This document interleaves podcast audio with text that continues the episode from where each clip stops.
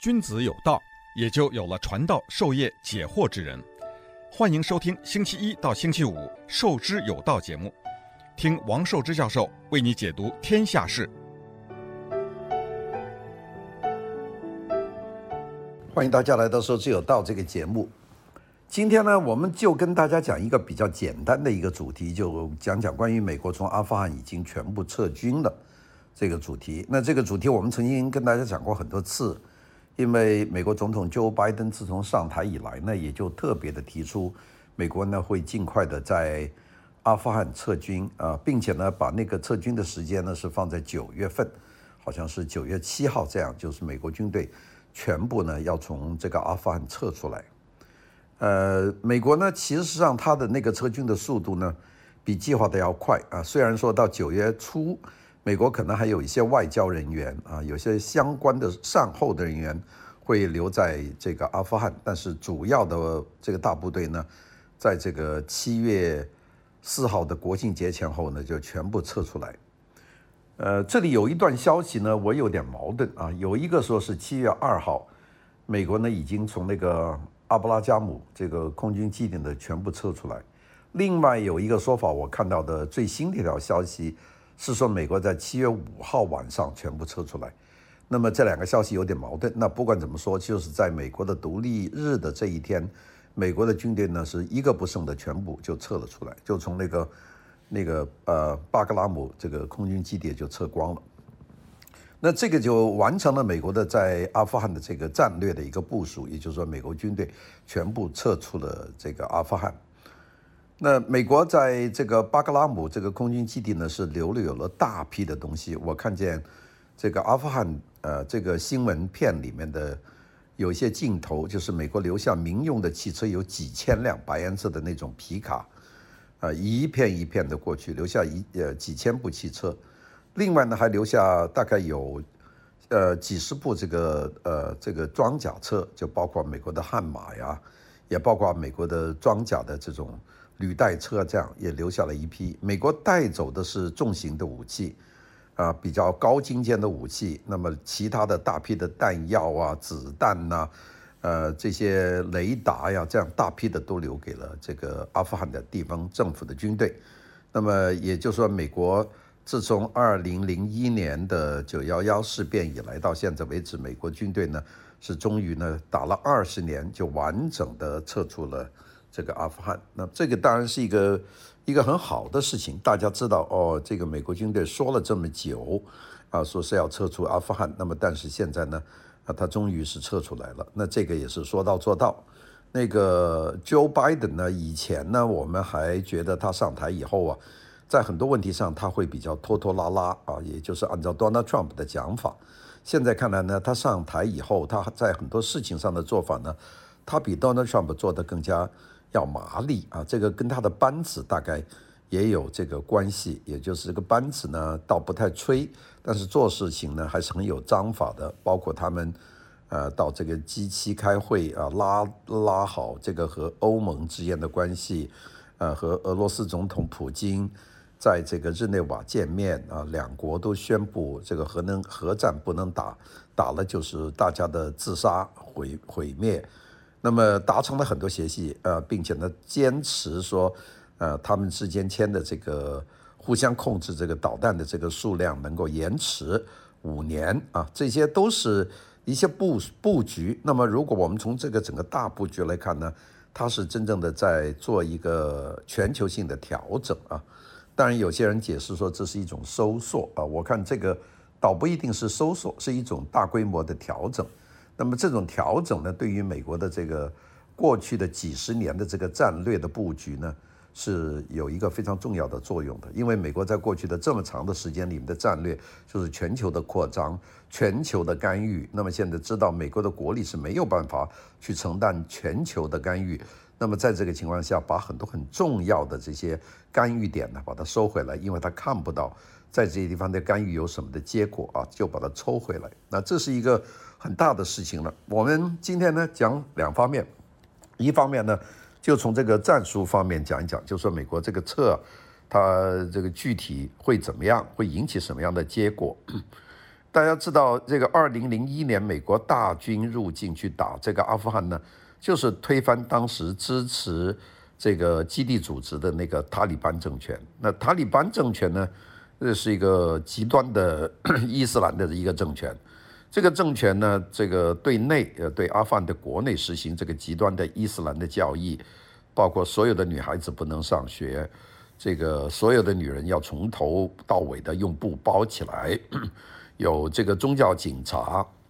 这个绝对是这个政教合一，也就是说由宗教的领袖来管理国家。那么这个国家呢，就变成一个极端化的一个伊斯兰国家。那那他在很多做法上面，事实上和被两年前打败的那个伊斯兰国，他的做法是一致的，这属于极端的伊斯兰的教派啊。这个国家呢的人口呢，一多半是这个普什图人啊，没有一种人叫阿富汗人，只有阿富汗国籍的人，它是集很多民族组成的。那么最大的就是普什图人，所以普什图人呢，在这个国家里面占了这个绝对的控制的地位。那么当然，如果这个塔利班的政权能够稳稳当当的呃控制这个国家，那基本上普什图人呢会得到更大的利益。那个这个就是他们的一个呃种种族的一个问题吧。但是这个塔什班呃，这个塔利班呢，就一直是做了很多这个 这个事情。塔利班呢，就坚决的去支持这个基地组织。那这我们知道，基地组织是极端的穆斯林的恐怖分子。那他们就组织了九幺幺的事变。那么，所以呢，在那个九幺幺事变以后呢，美国呢就决心要把这个基地组织和他的这个支持的力量呃连根拔掉。所以呢，美国就二零零一年就派兵呢就到了阿富汗。就要劫，就要把它干掉。那么这样呢？当然，美国打了一下，打大城市了，打喀布尔，打这种大的城市呢，美国呢就很快的就把它解决了，就推翻了塔利班的政权，就开始组成了一个这所谓的民主的政权。事实上的力量呢，就是由美国支持的这个力量啊，并且呢，有很多流亡的领袖都是在伦敦呐、在欧洲啊这样回来的，因为躲避这个极端政权。这样呢，美国呢派了很大的军队。呃，在这个阿富汗，呃，特别是在我们说像这个巴格拉姆空军基地，那变成了一个据点中的据点，里面有军事基地，有各种各样的训练中心，甚至有监狱，巨大的一片。那么在这个地方呢，美国呢就一直呢就是维持这个本地的情况，并且呢，经常呢就和这个呃阿富汗的塔利班呢进行这个战争啊，这个战争呢打了二十年。呃，没有办法打赢，因为现代化战争有一个最大的没办法打赢，就是当这个恐怖主义和平民混在一起的时候，你呢这个正规军就投鼠忌器，你就不能打。所以呢，基本上的情况就是他在平民群中打你，你呢就要打的话，你又怕伤这个平民，如果伤了平民呢，舆论呢就饶你不过，所以呢就变成了一种根本没有办法打赢的这种局面。所以美国在那里打了二十年呢。这个战争等于也就没有打赢。那么打到现在呢，美国呢几任总统呢就都是要撤出来。其实说要撤出阿富汗的话，这个从小布什总统就开始说要撤出阿富汗，到克林顿那也是说要撤出阿富汗，到了奥巴马更加说是要撤出阿富汗，到了 Donald Trump 要说撤出阿富汗，啊，到了拜登也说撤出阿富汗。那么前几个说撤呢，其中。最这个南辕北辙的呢，就是这个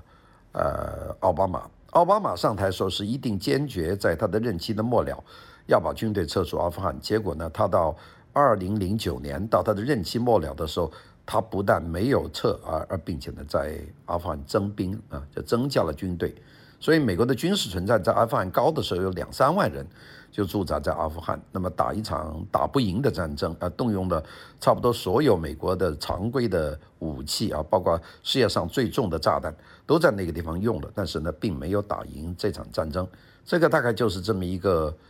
就这么一个情况吧。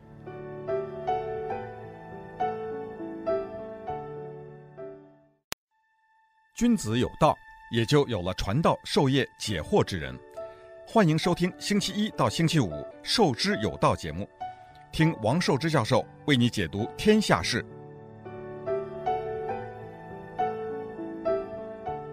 好了，这个情况，呃，到了这个 Joe Biden 上台以后呢，他上台的很重要的一个事情，那就是要撤。他有几件事情做得相当快的，呃，一个事情就是，呃，那个墙啊和墨西哥的墙停止修了。当然，那个墙一停止呢，引起了大量的这个移民的非法移民的狂潮，呃，这个是另当别表啊。第二个就是停了那条加拿大到美国的输油管线，那这个是第二条事情。第三个呢，就是说这个阿富汗撤军，做了几件事情。那么第四个呢，就是呃进行大规模的基本建设的投资，用了两万多亿美元，另外又给了一万多亿的输款资金。那么这样呢，又动用了大概四五万美元的这个。资金来启动美国的经济啊，另外一个是家属打疫苗。我们算算他上台半年以来做的事情，大概就是这几条，都是手段呢，都是用得非常的烈。虽然他的人呢年纪比较大，但做事呢还都是一板一眼的啊。这个大概就是他做的。那么阿富汗的这个撤军呢，就撤得非常的快了。阿富汗的在这个巴格拉姆空军基地呢，这个基地呢是周边外面很大很大，这个基地，这个基地的外面呢都是由这个阿富汗的政府军。去保护保护美国人的，就是在外围做了墙、做了铁丝网、做了路障、做了防坦克的、防汽车的这些路障啊，那些恐怖主义分子冲也冲不过来。那么这样的里面呢，才是美国军队，那有军营啊，有指挥中心啊，有训练中心啊，有机库啊等等在里面。这样的就是几个几层。那么美国呢是曾经跟阿富汗的政府说，我们就很快要走了。那么，但是呢，到最后走的那一刹那呢，那个基本上就没有给他们做最后的通知，也就是说，呃，晚上要走了，就没跟他们讲那个具体的时间呢。现在两个数字是矛盾的，一个说是七月二号晚上做的事，一个说是七月五号做的事情。我自己感觉看了几条消息，这种矛盾呢，那个我估计七月二号这个比较准确，因为那个是阿富汗方面发出来的消息。而说七月五号的呢，那是七月五号报道的消息，因为七月二、三、四这几天美国放假，到五号这个美国的国庆节的假放完了以后，开始这个讲新闻，就所以在七月五号有很多这个新闻的就见到这条消息，所以我觉得美国全军这个都撤出来是七月五号，就从那巴格拉姆空军基地撤出来是七月二号的事情。美国呢，那个他撤军的时候呢，全部是用飞机的。美国有多少兵呢？在巴格拉姆空军基地，美国呢实际现在在那里的现役的军人是七千人。那大家说这七千人，那七千人，我们就算一算，这个一架飞机大概坐两百多人、三百人吧。这大型的这个 C 五的运输机或者 C 幺三零这些飞机，呃，小的坐一百多人，还带上装备，大的装两百多人带上装备，这样呢，你想想。这个七千多人得有多少次航班？就算一算，就是七千多人呢，全部要运出去，还包括各种的重型装备，所以呢，大量是用运输机。大家知道，在阿富汗呢，既没有高速公路，又没有铁路，又没有河流，又没有海岸线，呃，所以呢，它基本上的运输只能靠空运。所以跟阿富汗在那儿打仗，没有空军的话，你根本就不要打。呃，这个是一个一个它的核心，它这个国家就那么穷。这个国家呢，多少人打打了打了一百年了，从英国人打到俄罗斯人，打到苏联人，最后打到美国人，大家没有把它搞定，就是这样一个穷极的一个国家，呃，没有什么出产，地下无油，地上无矿，呃，这么一个地方，呃，又没有任何的这个重要的工业，这个手工业呢也不是什么很特殊，那个农业呢主要是种罂粟，就生产鸦片。这是个非常穷极潦倒的国家，并且呢，那个极端的伊斯兰的控制呢，是基本上呢，就是让国家基本上经济是废掉的，女人都不能出门嘛。你想，就一半的人口是不能工作的，并且不许读书的，在学校里面呢是要烧毁所有这个数学、地理，呃，这些书，不学外语的，就这么一个极端的教派。所以呢，这个国家事实上。呃，讲老实说是不值得一打，但是呢，美国为了战略利益呢，还是打了这一仗。那么最后呢，美国要撤出来，所以呢，我们说这个巴格拉姆空军基地在七月二号还有七千美国的现役军人要运走。呃，但是除了这个军人以外，美国呢还有一万六千名这个。呃，商业合同的人员，因为美国的基地里面的后勤补给、食堂这些东西，美国是不用自己的现役部队的人，主要就是用这个合同工。合同工，那就各种各样的人都有了，做水电呐、做电脑啊，这些合同工有合同工这些有一万六千人，所以呢，就是七千人加一万六千人，大概就是美国的这个总的这个在那里的人数。那我们算一算，这个就是两万三千人吧，这个是美国军队在那里。大家不要忘记了，另外还有八千名这个北大西洋工业集团的人员。那北北约、德国、法国的这些国家，这些国家都派出了军队，而这些军队的运输，他们的装备主要是靠美式的，也就是美国人呢也带了一批人。这样呢，就说明了在阿富汗的存在是一个北约组织的一个存在，而不是美国一个国家的存在。但事实上，美国呢是扛了大梁。事实上，美国在很多地方这种军事干预呢，都是采取这种方式，就是美国挑大梁，然后呢，每个国家来一点人就表示存在啊，大概就是这样。所以呢，美国得把这些人全部运走。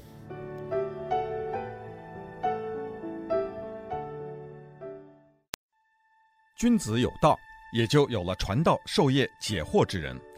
欢迎收听星期一到星期五《授之有道》节目，听王寿之教授为你解读天下事。我们今天和大家讲讲，就是美国在阿富汗的这个军事存在。那这个存在呢，呃，事实上是一个非常非常快的一个行动。美国已经计划了很久了。那么，所以在七月二号这一天呢，美国军队呢就是。这个日夜不停地用这个飞机把这些人运走。美国呢，经常这个行动在晚上进行，因为晚上呢，这个塔利班分子呢比较难打他的飞机，也隔得很远，所以呢，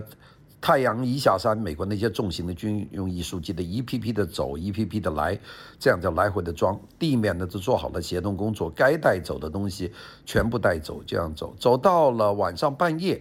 这个机场呢就没有了声音。啊，就没有声音，也没有通知外围的这些阿富汗的士兵说我们走了，也没有打招呼，就是这样走了。那么到了半夜，这个美美军已经全部走了两个钟头以后，突然间就停电了。那大概美军也就是做了安排了，就是我们不用电了啊。这整个的整个的这个机场本来是灯火通黄的，突然间是黑漆黑一片。这个电一停呢，就是一个信息，就是说美国人不在了。那个这个时候呢，在这个基地的北面呢，就有一群这个抢劫分子啊，不是恐怖分子，是抢劫分子。你知道这个国家穷成这样，知道美国的这个军营里面肯定有东西，所以呢，就有一帮人一看见灯一熄呢，就用这个工具呢，就剪开铁丝网，就跑到这个美国的这军营里面来，就翻这个军营。美国军营有很多帐篷，这帐篷里面有大量的这个美国留下来这补给品啊，这个矿泉水呀、这个那种饮料啊，这样就是很多很多了啊。这个美国留下来的都是多少多少百万箱的这样的东西。美国那个补给，还有美国的军粮，美国的军粮呢都是密封的，这个在战场上吃的，那个营养是非常够的，里面有吃的有喝的，什么都有。这个叫呃叫什么级的军粮，堆成山的军粮。这是留的最多的弹药呢，都给了阿富汗的军队，但是还有很多车，这也是给这个阿富汗的军队的。那么这些人进来呢，就大肆搜索，当然就不用讲了，美国的军服啊、鸭绒被呀、等等这些东西，靴子啊，多的是了。那就在里面这个大肆的这个抢劫。那么那个守军呢，在外围守的阿富汗军队就听见里面有人呢在抢，就摸东西，所以呢就觉得是塔利班打进来了。非常小心，所以阿富汗军队呢，就荷枪实弹，就包围了这些抢东西的人，然后就举举枪，就要对方举起手来。那对方才说：“我们不是塔利班，我们呢就是来拿东西的。”这样呢就把他们赶走了。你看这乱成什么样子了？这些阿富汗人呢，对美国人呢意见很大，就说我们在这个外面给你们守了二十年的门，呃，那那怎么说也是老朋友了。那么你们现在突然间就这么翻脸，就是说走就走，这个不对。美国军队呢是第一站，它不是直接飞到德国或者什么地方，它的第一站呢是飞到了这个喀布尔，就是阿富汗的首都。喀布尔有美军机场，在那个地方呢转机，然后再走。在喀布尔呢有民航机的。那么美国的这个守军司令呢就在喀布尔打了个电话给这个。阿巴巴巴格拉姆空军基地的阿富汗的兵就告诉他，我们已经到了喀布尔啊，再见啊，就这样。所以呢，那个阿富汗在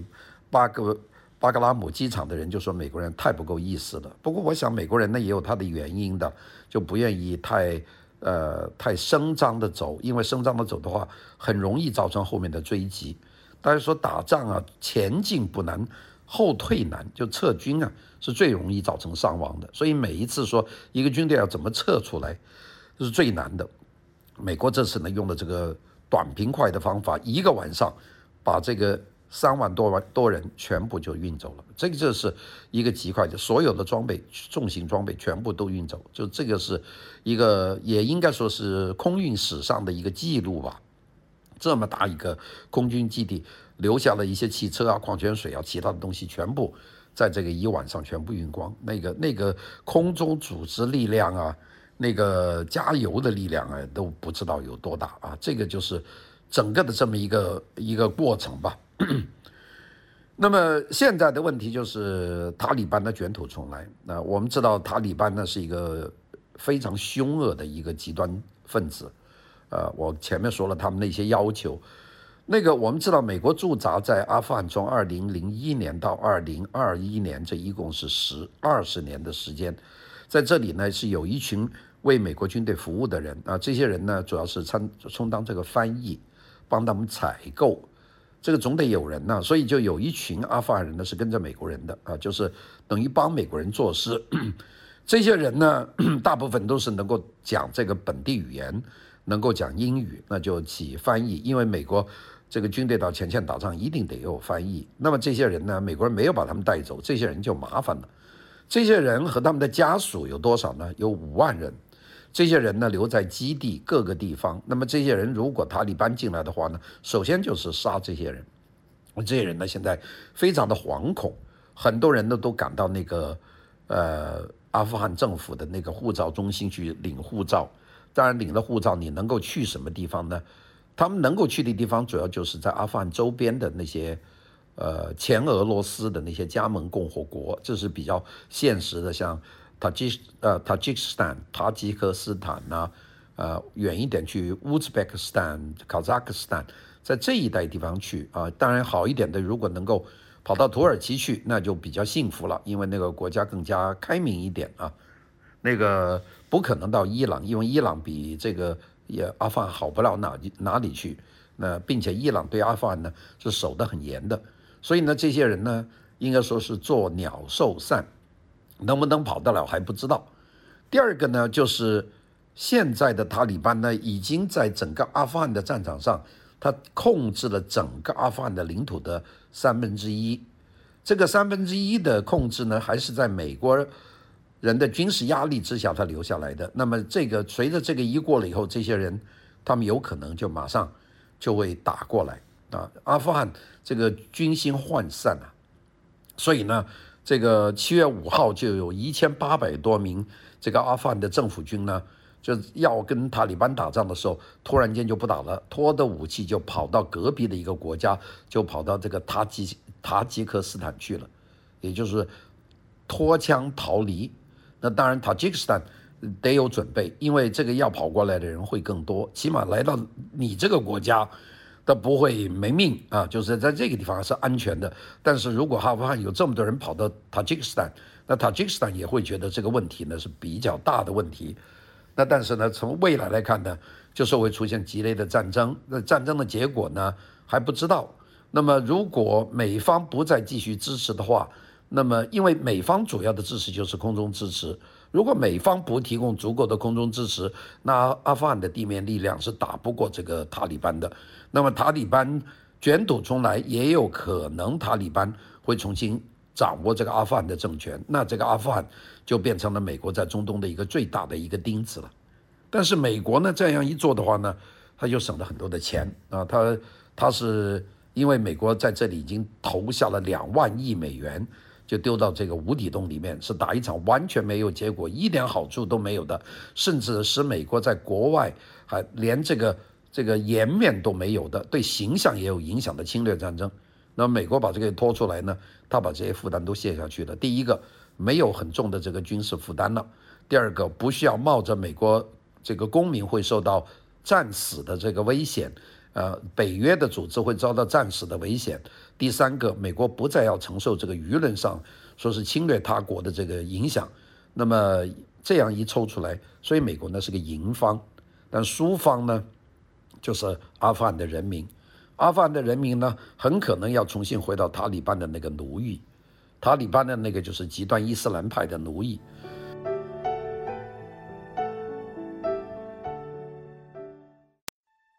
君子有道，也就有了传道授业解惑之人。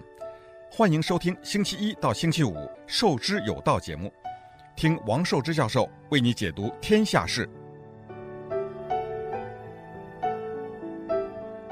当然呢，这个事情美国呢是铁了心的，是一定要做的。但是美国为什么要这样做呢？这个讲讲的原因呢，前面我讲的这些益处呢，就是美国人要做的，就是减少开支，取得正面的国际的形象啊这些。但是从另外一个角度来说呢，美国呢是要达到一个更高的一个全球的战略的一个新的部署啊。美国原来以为美国可以在全球三条战线上面进行这个对抗啊，美国原来很自信的。后来呢，说两条战线，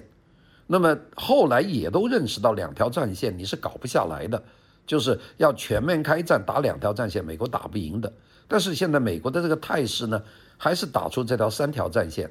这个三条战线呢，一条是对俄罗斯传统战线，一条是新的要对中国，第三条战线呢是中东这一大片，从伊朗到这个叙利亚这一大片，美国也要对付。所以呢，这个美国呢是疲于奔命啊，是没有办法。所以美国现在要收缩这三条战线，那么第一个就把中东这条战线把它收回来了。中东这条战线是花钱最多、舆论引起最大的一条战线，并且是打得稀里糊涂的，是不是耗日持久的战线？那这个是一个极其难搞的一条战线。美国从这个九幺幺以后在，在呃。二零零一年打入阿富汗，二零零三年打入伊拉克，这这个战呢，这个仗就没完，然后又卷入了这个叙利亚，在黎巴嫩，在很多地方，美国都有很多的纠纷，部署了大批的部队和军队和武器，那么引起了各种各方面的矛盾。这个美国在中东呢，可以说是没有任何的这个所得。有些人说美国不在的话，以色列就完了。其实美国很简单，以色列有足够的军事的能力。美国呢，如果想让以色列能够安全的存在，一个就是鼓励以色列和周边的阿拉伯国家进行进一步的建交和谈；第二个呢，就是给以色列输输以更多的先进的武器和给他更多的科技，给以色列更多的这个科学技术的资助，以色列就能够自自救，就不需要美国派大军去帮以色列。以色列是不需要你，不需要你那方面帮忙的，他自己能打，打得很好。所以呢，美国从很多道理上来说是没有必要站在这里驻这么大的军队的。那当然还有一个就是恐怖主义，恐怖主义是没有办法打个这个这个对称战争的，因为恐怖主义是游击战。美国的这个作战方式那不是游击战，美国又不会打游击战。从越南战争开始就知道，美国游击战就打不好。你这个大部队的作战的话，你总是处在游击战的这个劣势之下，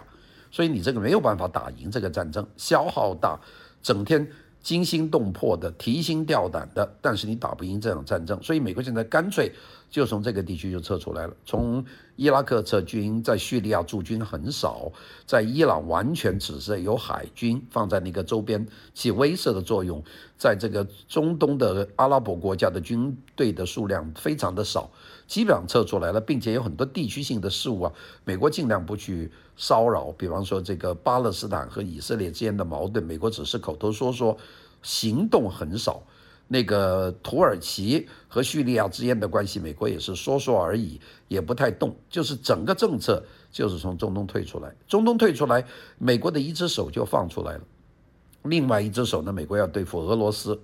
虽然俄罗斯在言语上、在军事上呢咄咄逼人，但是俄罗斯远远没有构成对美国的真正的这个安全性的威胁，或者对北约组织。俄罗斯的最大动动动作就是搞乌克兰，乌克兰的东部，把克里米亚以后，还希望想把乌克兰东部的那些地方呢，把它变成俄罗斯化，像顿巴斯啊、顿涅斯克啊，把那些地方。把它变成俄罗斯化方式呢，就是支持本地的武装力量，让本地的民众呢搞公投，公投通过以后呢，就分裂出去，就变成俄罗斯的领土。但这个看来，在世界的舆论和在这个经济制裁之下，俄罗斯大概也不会，呃，不会太大胆去做这一步。那么这一步如果能够控制住，俄罗斯在其他地方呢都小动作啊。俄罗斯担心西方搞它，西方也担心俄罗斯扩张，但是从实际来看呢，俄罗斯